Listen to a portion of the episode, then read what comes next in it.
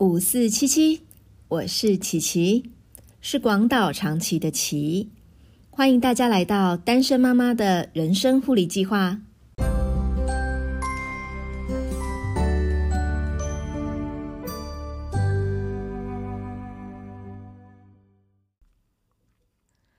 接下来这个新的单元，我叫它录音机时间。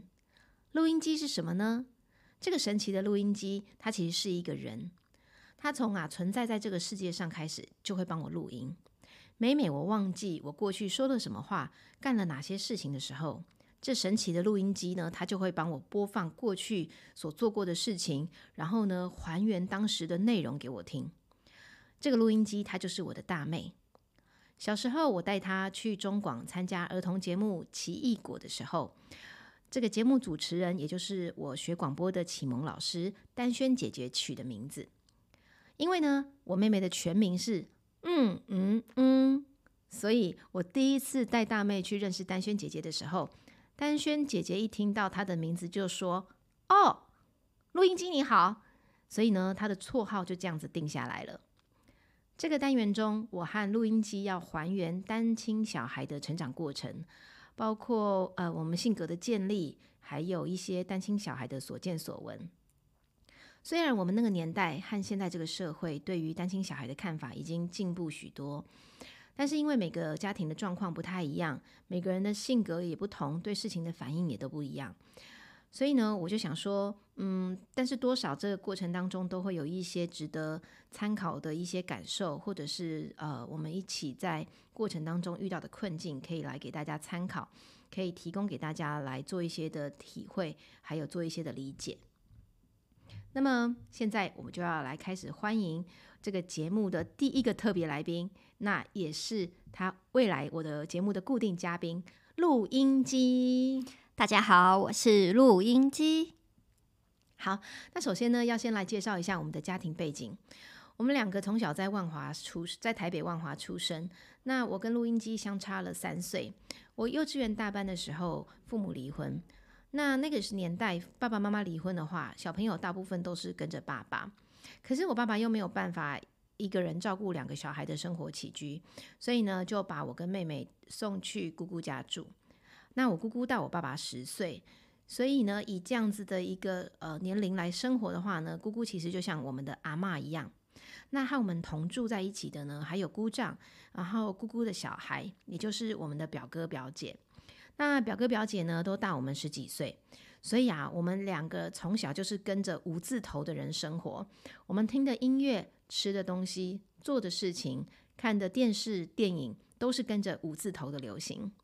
后来，我爸爸和妈妈各自再娶再嫁，也都各自生了小孩，所以我们有同父同母、同父异母，还有同母异父的弟弟和妹妹。哦，还有不同父不同母的弟弟。嗯，好，这个不同父不同母的这个部分，等一下晚一点有机会再来介绍。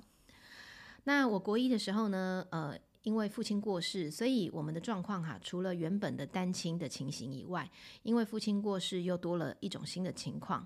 所以我们姐妹的经历还有心路历程，又会和一般单亲的孩子会有一些不一样。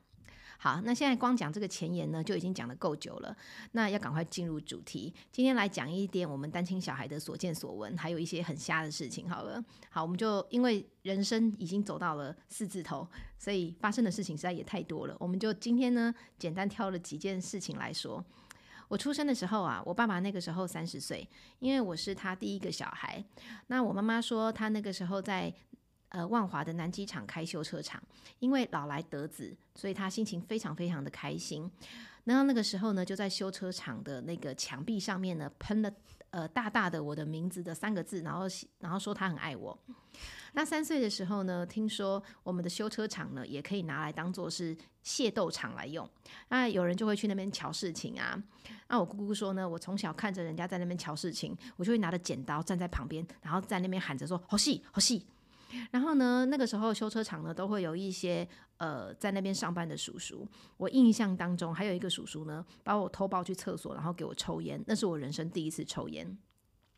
后来爸爸妈妈关系不好，有一阵子就把我跟录音机送去他的朋友家借住。那那个家庭啊有三个小孩，我印象中记忆比较深刻的只有三件事情。第一个事情就是我们两个人和他们三个小孩玩在一起的画面。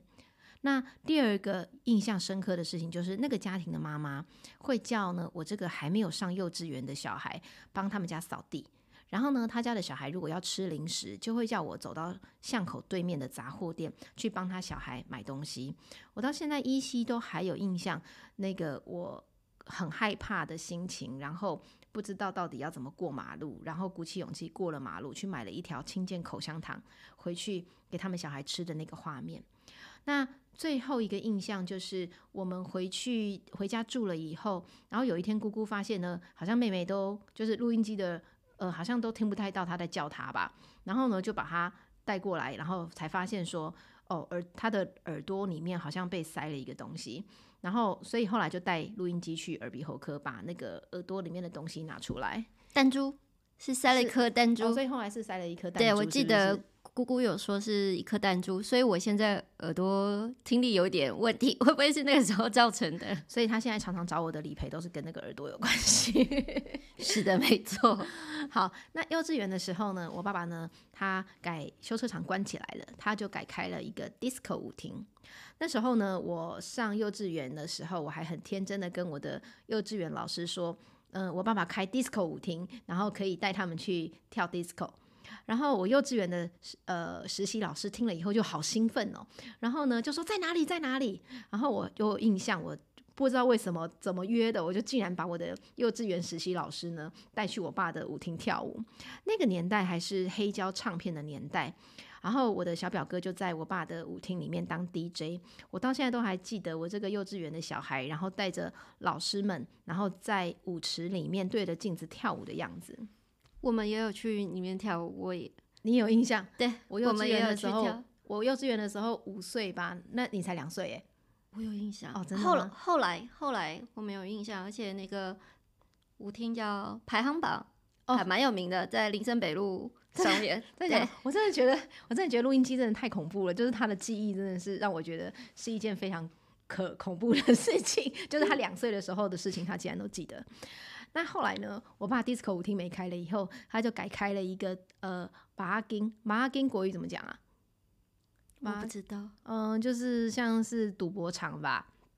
那我就印象呢，那个马阿金藏在哪里呢？它藏在我们房子一个很长的一个走廊里面，然后那边有一个密门，把那个门打开，里面呢就有那一种嗯打水果盘的那种机器，水果盘就噔噔噔噔噔噔噔噔噔噔噔噔。然后呢，你就是猜，然后他，然后呢，他就会呃看看有没有到你猜的那个水果的画面，如果有，你就中奖了，他钱就会掉下来。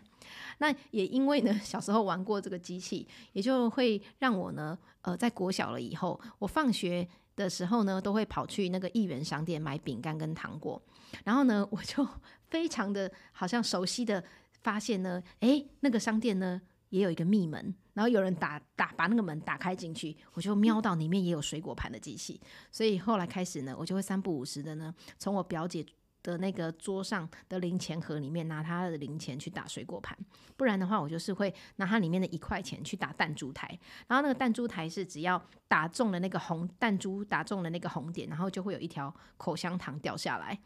其实我真的是没有要吃那个口香糖，我就是喜欢打玩那个打弹珠的感觉。后来我表姐发现呢，她的零钱越来越少，然后呢抓到说原来那个零钱都是我偷拿的，以后就把我的衣服脱掉，然后呢吊倒吊起来打。那那个时候啊，我除了呃偷我表姐的零钱以外，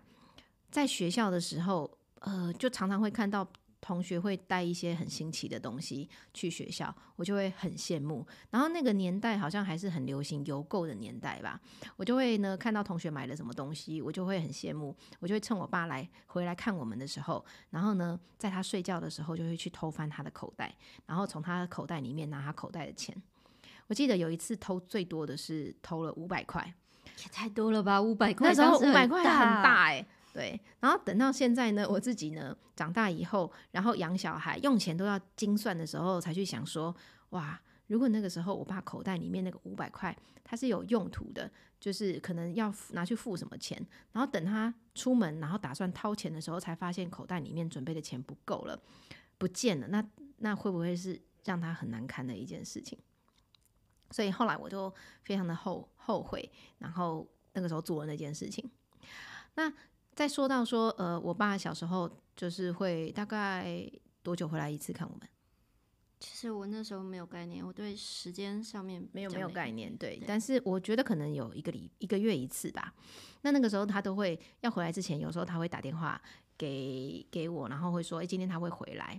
所以呢，呃，那个时候他就是上夜班，所以他回来的话大概都是快天亮吧。然后呢，只要他说他要回来看我们，我就会非常非常的期待他回来。然后那一天我们在睡觉之前呢，我们就会把床铺好，我就会把录音机挤到墙角，跟他说：“等一下，今天爸爸要回来，所以呢，我们要留位置给爸爸睡。我们大概就会留一个半个床的空位，然后等爸爸回来睡觉。如果呢，我呃起床的时候，我看到爸爸在旁边睡，有在旁边睡觉，我心里面就会很开心，很开心。可是呢，也常常遇到，就是那一天晚上，我们两个人都已经挤到墙角睡觉，可是早上起床的时候呢，床的旁边都还是空空的。那个时候心里面也会觉得非常非常的失落。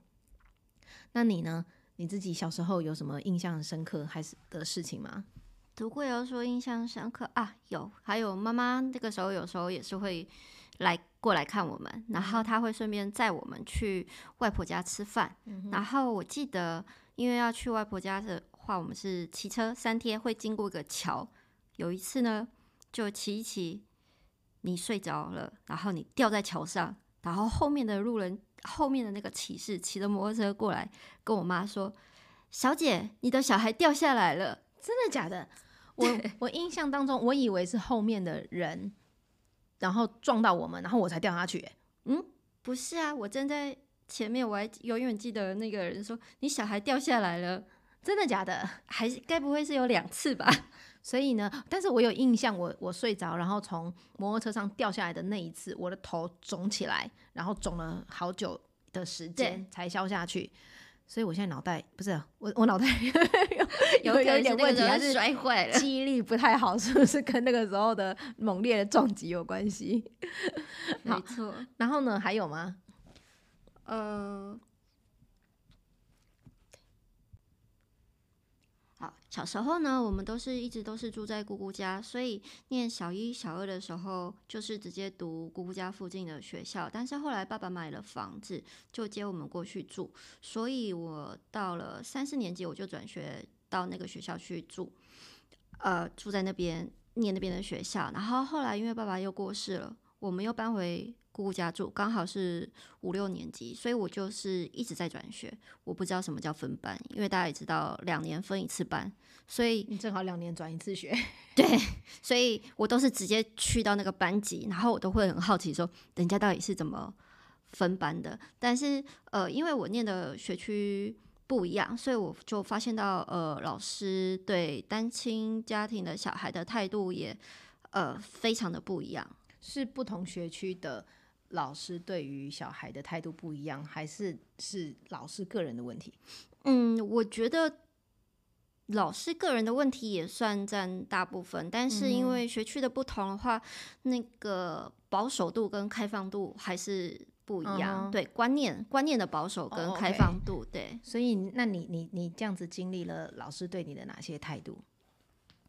呃，例如呃，在上课的时候，老师会有一点，我们现在讲叫做言语的霸凌吧。嗯哼，怎么说？对他会讲什么话？他可能会把我呃叫起来，然后当着全班的面，然后指责我。指责你，他指责你，他是指责你还是指责你？两个指 边边指着我，顺便指责我。指责你，又指责你什么？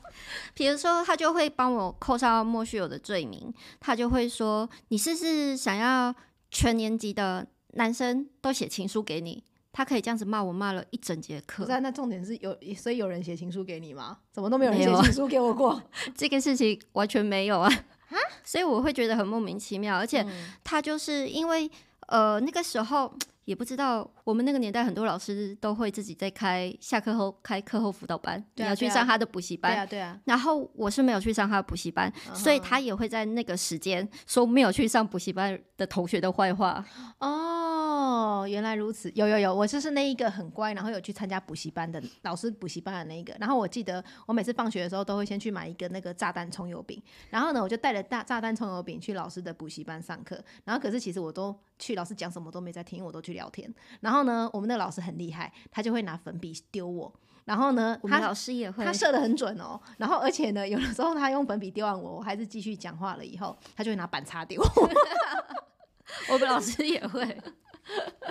然后嘞，所以呢，那那那除了那，所以这是一个不好的不好的经验嘛？那那你说，因为不同的学区，老师对于学生的，就是对于单亲小孩的态度不一样，所以有不好的态度，有你有经历过好的态度吗？呃，有，就是我在三四年级的时候，我那时候的老师，他就是会比较，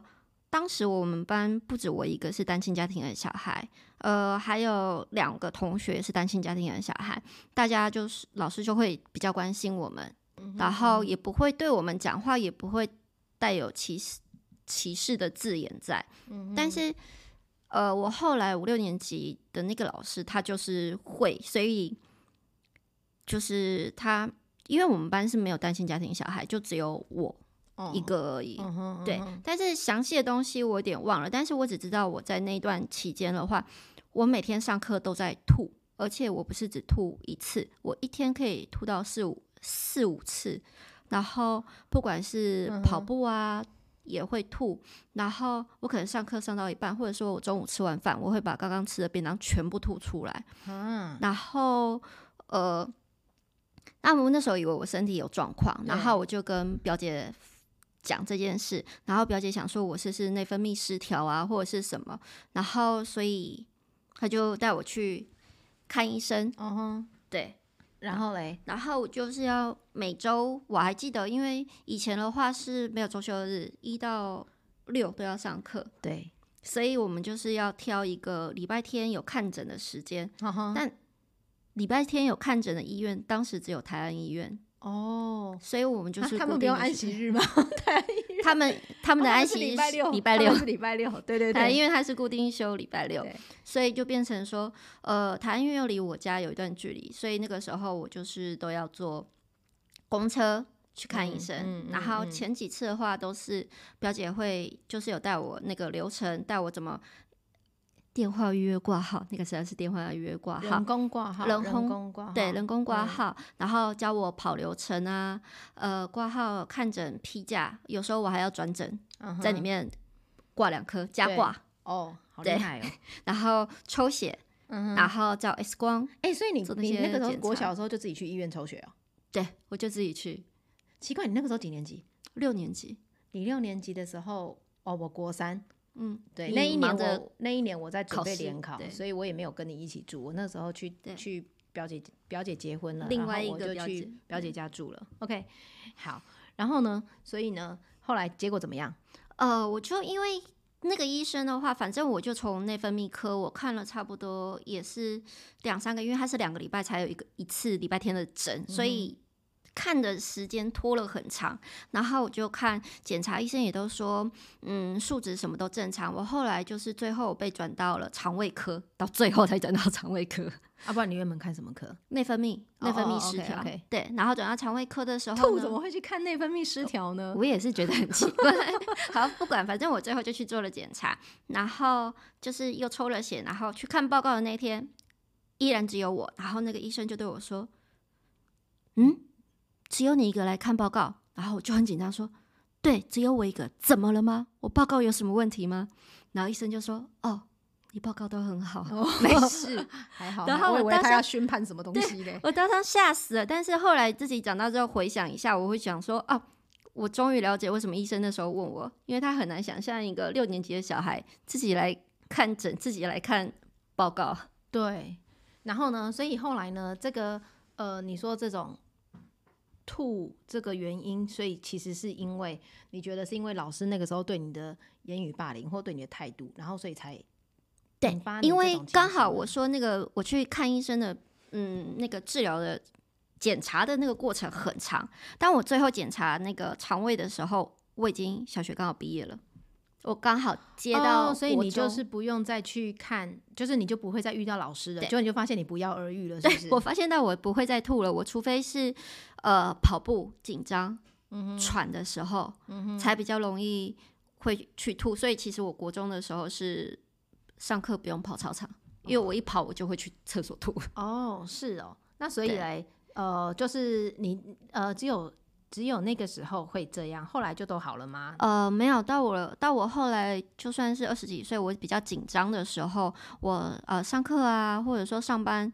呃要迟到的时候，我都会很紧张，然后都会吐，然后甚至到后来还有过过度换气的症状。OK，所以就是从小的这个经验，然后影响到你到长大了以后，就如果发生类似会让你觉得压力很大，然后还是情况情境让你觉得很紧张、很不舒服的这种状况的时候，就还是会有类似的状况产生，是吗？对，是的，是到了现在人生快四十了才好一点。刚刚说到你自己去看医生，就让我想到说，我考高中联考的时候，也是表姐和表姐夫，然后开车载我去基隆女中考试。然后呢，早上说，哎、等一下，先说为什么去基隆女中考试？因为呢，国中的时候呢，实在是太混了，以前从来都没有想过自己要好好读书，对不对？然后呢，呃，等到呃爸爸去世了以后，家人跟我说，你你一定要好好读书，要好好考试，不然你如果考上私立学校，我们家没有给钱给你读书，所以他们就要我一定要认真读书，我就开始追追课业。所以呢，追到什么状况呢？其实我那时候台北市连招不敢报，我就只敢报呃那个省联的联招，然后只敢报台北就只有基隆女中一间的样子，所以我就只只报了那个基隆女中的独招。所以联考的时候呢，我就只考基隆女中。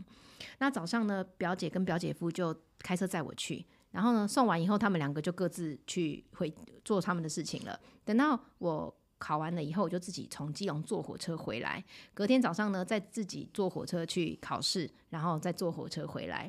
然后高中的时候，因为是独招，所以他是很早就放榜。然后放榜以后发现，诶，我考上了，我就自己呢带着我国中毕业证书，然后去基隆女中缴毕业证书、买制服，然后把所有的课本都从基隆扛回来。然后，但是后来我小妈跟表姐商量以后呢，又担心说呢，我会不会因为这个高中考上公立了就放松，然后高中又混三年，最后还是考上私立学校，这样子家里供应不起我读书，所以呢，就决定说要让我去读护专。然后呢，我所以我就一个人哦，又扛着课本，然后还有制服，去基隆女中把我的毕业证书换回来。那那个时候啊，我记得我把制服扛去退的时候。好，是那个制服店还没开，然后呢，等他开了以后，我就跟老板说：“老板，我不要读基用女中了，所以我这个制服都没有穿过，我要退掉。”然后老板就跟我说：“哦，妹妹，没有人在一开门做生意就要退钱给人家的啦。”那个时候其实我也不懂他他是在讲什么意思，反正呢，我就是呢呆呆的站在那边看着他，然后呢，等他很无奈的把钱呢退给我了以后，我拿了钱就赶快跑，因为我很怕他又把我要回去。啊，说到你念那个专科，我就想到，你还记得你专科联考的时候是我去陪考的吗？真的假的？对，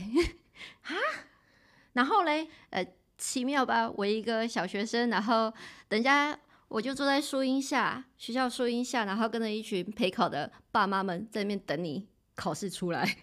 你你这样讲，我好像有印象，因为考专科的那一天，我其实我对考专科那一天，我印象最深的是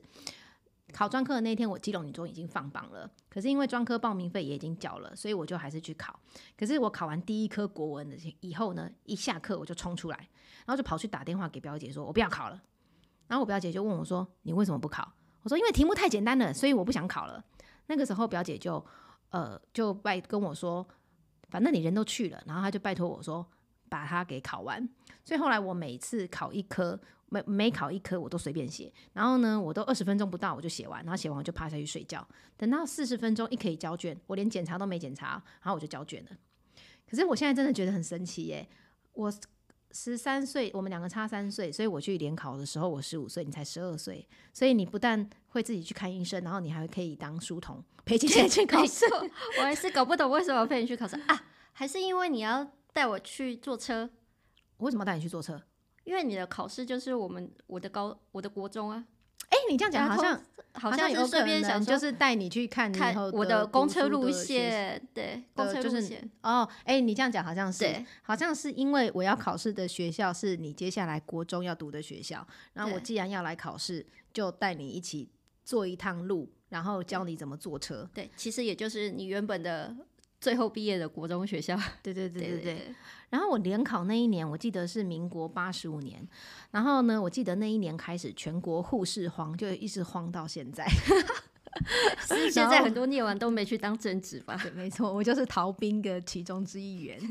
那后来呢，因为全国护士荒的关系，小妈跟表姐就决定啊，让我去读护专。所以我在填专科，在志呃专科填志愿的时候，就把全台湾的护专呢，从北到南，通通填上去，填一圈上去，然后我就交志愿卡了。那读专科以后呢，就去住校五年，然后都只有礼拜五晚上回台北，然后礼拜天再回去学校。等到我满十九岁，考上护士证照，可以打工赚钱了以后，我就觉得说，诶，好像满十八就是成年了，然后我可以自己赚钱，我就需要独立了，所以我就在外面租房子哦。而且我超瞎的，你知道吗？因为我是二十岁，因为十九岁我才专科四年级啊，哦，所以其实我还没有毕业，那我还是一个礼拜才回来两天。你为什么在外面租房子浪费，钱？然后我就在外面租房子，我就其实我打工赚的钱就拿去租房子，所以从年轻的时候就整个都没有存钱跟省钱的概念，就是这样。没错，不然正常现在的很多年轻人都可以住家里就住家里，住家里多省钱啊，没错我，每超个月省钱。还花七千五百块去租房子，就我打工的钱也差不多七千多块，然后我就自以为独立，然后就搬出去住，所以都没存什么钱，就是这样。好，所以其实我搬出去住以后，我就都不知道你那个时候发生了什么事情啊。那可是我印象当中，你有发生一件很恐怖的事情，你来跟大家分享一下。好，差不多就是我在高中的时候，呃，那个时候我们跟姑姑一家，然后搬到呃一个国宅，它那个是有点像港香港的房子，有天井的国宅。我不知道你们知道，就是大家会把一些家具啊、洗衣机啊放在那个门外的。如果有看港片的人应该知道，哦那种是联动的那种大国宅。嗯，对。然后因为那个时候，呃，我的大表哥呢，他有跟钱庄借钱，然后没有还钱，然后就遇到讨讨债公司来讨钱。然后因为那天我自己一个人在家，然后我我我忘记为什么我会在家睡睡觉睡午觉。哦然后我本来就是一个很懒的人，然后就突然听到我在睡梦中听到外面很多吵杂声，但我想说啊，因为我们是那种联动的房子，所以常常都会很吵。对常常会有很吵，因为邻居一定会经过你家外面，因为刚好我的房间的窗户刚好就是走廊，嗯哼所以一定会有声音。然后但我就听到越来越吵，越来越吵，就被吵醒了，然后就听到有那种叫嚣声啊，然后按门铃的声音，而且是我家的门铃，然后就想说怎么会有人按我们家门铃？但我又觉得说，呃，我家的人都有钥匙，所以绝对不会有人来按门铃，就是不会按门铃的人不会是家人就对，了。不会是家人。还有加上我很懒，我还在睡梦中，我不想起来开门。对，然后结果声音越来越大声，然后我就听到有人说还钱啊，欠钱还钱，然后很大声，然后吵杂了很久，然后后来我才听到邻居说他们家欠钱呢、哦所以你可以听得到邻居在外面评论你们的声音哦。对，因为我家就是我的房间，就是窗户打开就是就是走廊。我不知道，就是有住过那种国宅房子的，人应该懂我在嗯讲什么。知道，我知对道。然后，然后结果后来我就很害怕，然后我就打电话给那个我小表哥他们，表哥，对，没有欠钱的表哥。对，没欠钱的表哥跟我们住在一起的表哥，然后我表哥就跟表嫂他们就赶快赶回家来看到底发生了什么事。结果回来之后，他们要开门打不开，而且他们也吓到，因为我们家外面整个被泼洒红油漆，然后我们的洗衣机在外面，洗衣机也全部都洒上红油漆，然那不都报废掉了？全都报废。嗯然后呃，他们要开门也打不开门，因为那个钥匙孔的地方被灌了三秒胶。嗯哼然后所以也幸好我人在里面，我们就就我从里面开门，然后让表哥表嫂他们进来，然后才说我们被外面写那个欠债、欠钱要还还债之类的，。所以还没有到撒撒名纸这一步啦。呃没撒名字，那也很恐怖。而且那种那种国宅是，你只要有一点声音，它你是联动的，所以全部人都出来看，然后就很丢脸。所以我们就让我想到功夫的场景，哎，那个房子是不是有点像功夫的那种？有一点类似，有点类似，对。然后就是全部人都会议论纷纷，然后所以我们在很短的时间内，我们也就是。算是连夜的就赶快搬走，而且因为当初那个淘汰公司还找错户，找成隔壁那一户，所以隔壁那一户也是被泼漆，然后被弄，所以我们还赔了隔壁户的钱，这样子。对，这是一个很奇怪的故事。所以我发现我们这个年代的单亲小孩，其实还蛮常遇到一些奇奇怪怪的事情。那也难怪，其实我我发现啦，就是我这一呃，就是。开始做节目了以后，也慢慢发现身边很多跟我年纪差不多或小我几岁的呃单身妈妈，他们也会分享一些，可能有一些也是他们小时候就其是单亲，所以呢，我们就会发现说，呃，因为自己过去的经验，那即使现在我们也还是要自己带着孩子生活，我们都不会希望说，因为我们家庭的改变而去改变我们孩子太多生活，大家都是很努力的希望。呃，发生在我们身上的事情，不要再发生在孩子的身上。没错。那我觉得，虽然单身妈妈们都是很很努力的想要维持孩子比较呃正常的生活的模式，虽然有一些辛苦，但我相信这一切也都是值得的。那今天呢，我们就先分享这几件呃我们小时候印象当中比较深刻的事情，希望以后再有机会和大家分享其他有趣的事情哦。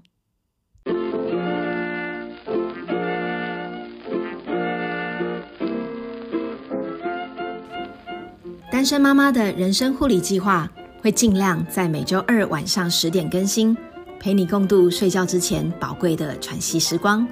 别忘了打开通知，才不会错过更新的时间哦。你也可以追踪单身妈妈的人生护理计划粉砖，我会不定期的更新资讯。你也可以透过粉砖给我一些你的回馈，还有要和我分享的事情。我们下次再见。